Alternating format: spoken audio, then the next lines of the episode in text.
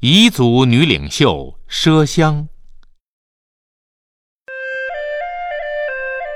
讲了那么多的故事，我们来说一个在我们西南地区少数民族女性的故事。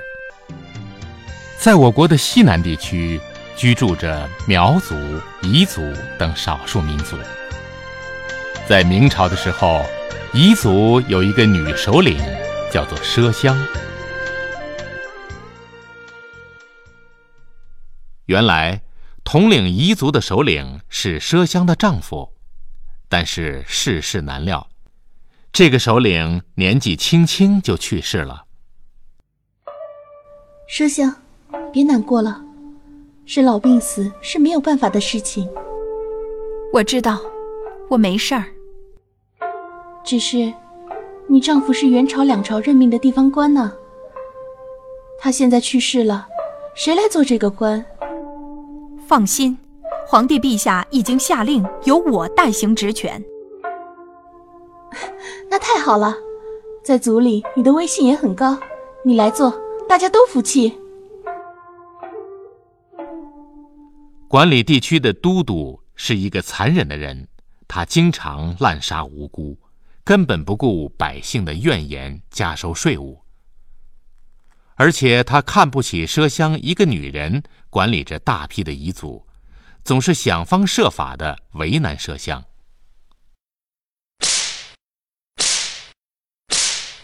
妈的，不交钱，老子就抽死你！你这个狗官，你欺压百姓，你休想从我身上讹诈一分钱！妈的，骨子硬是不是？打，给我狠狠的打！啊啊！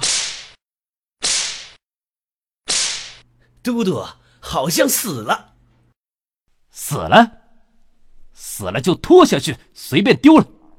真是的，一个比一个还不耐打。对了。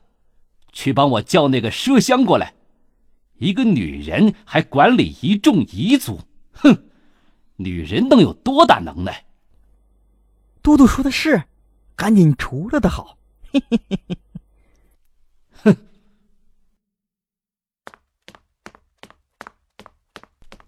都督，您找我？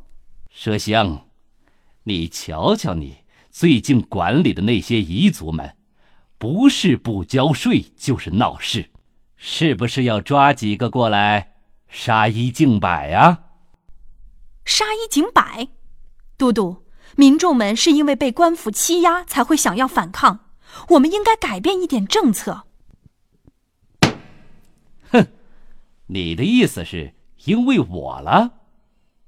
我看你是个女人，不和你计较，让你随便找几个替罪羊。既然你不想要，那就你来受刑好了。来人，给我脱了他衣服，用鞭子让他记着谁才是主子。彝族的百姓听说奢香受刑，都十分愤怒，加上平时累积的怨气，他们想劝说奢香带领他们造反。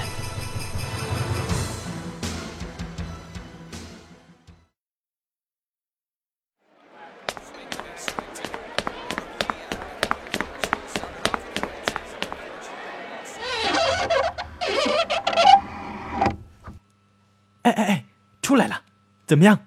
怎么样？麝香还好吗？怎么样了？那个狗官真该死！他们欺压我们就算了，竟然连麝香大人都打。该死的狗官！麝香大人，麝香大人，大人，您说吧，只要您一句话，我们全部都听您的。反了姓马的这个狗官，他欺压我们彝族百姓，滥杀无辜。现在连您都差点惨遭毒手，我们反了吧？对，反了他。大家听我说，这个狗官现在就是想逼我们造反，好把我们一网打尽。大家不要被他的计谋给算计了。大家稍安勿躁，等我明天就启程到京城。去把他的罪行都上报给皇帝陛下，让皇帝陛下为我们做主。知书达理的奢香知道造反不能解决事情，只会造成百姓们更多的伤亡。他决定到京城去申冤。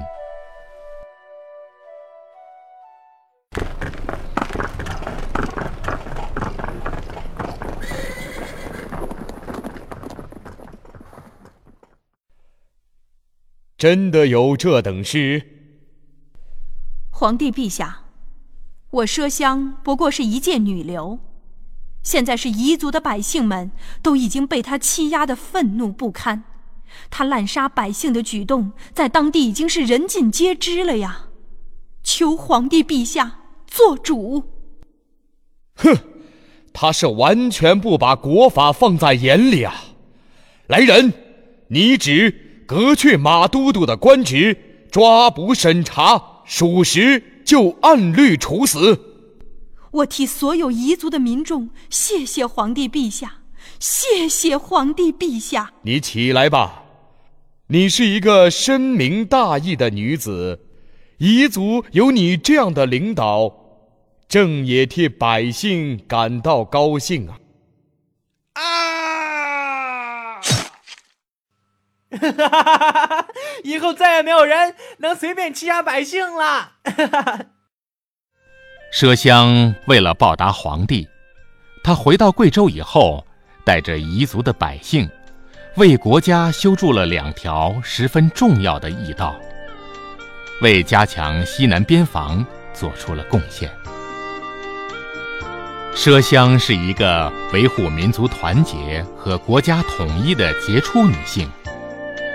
生活在我们身边的每一个人，不管是什么民族，都是一样的。要互相团结，我们的国家才能更加强大。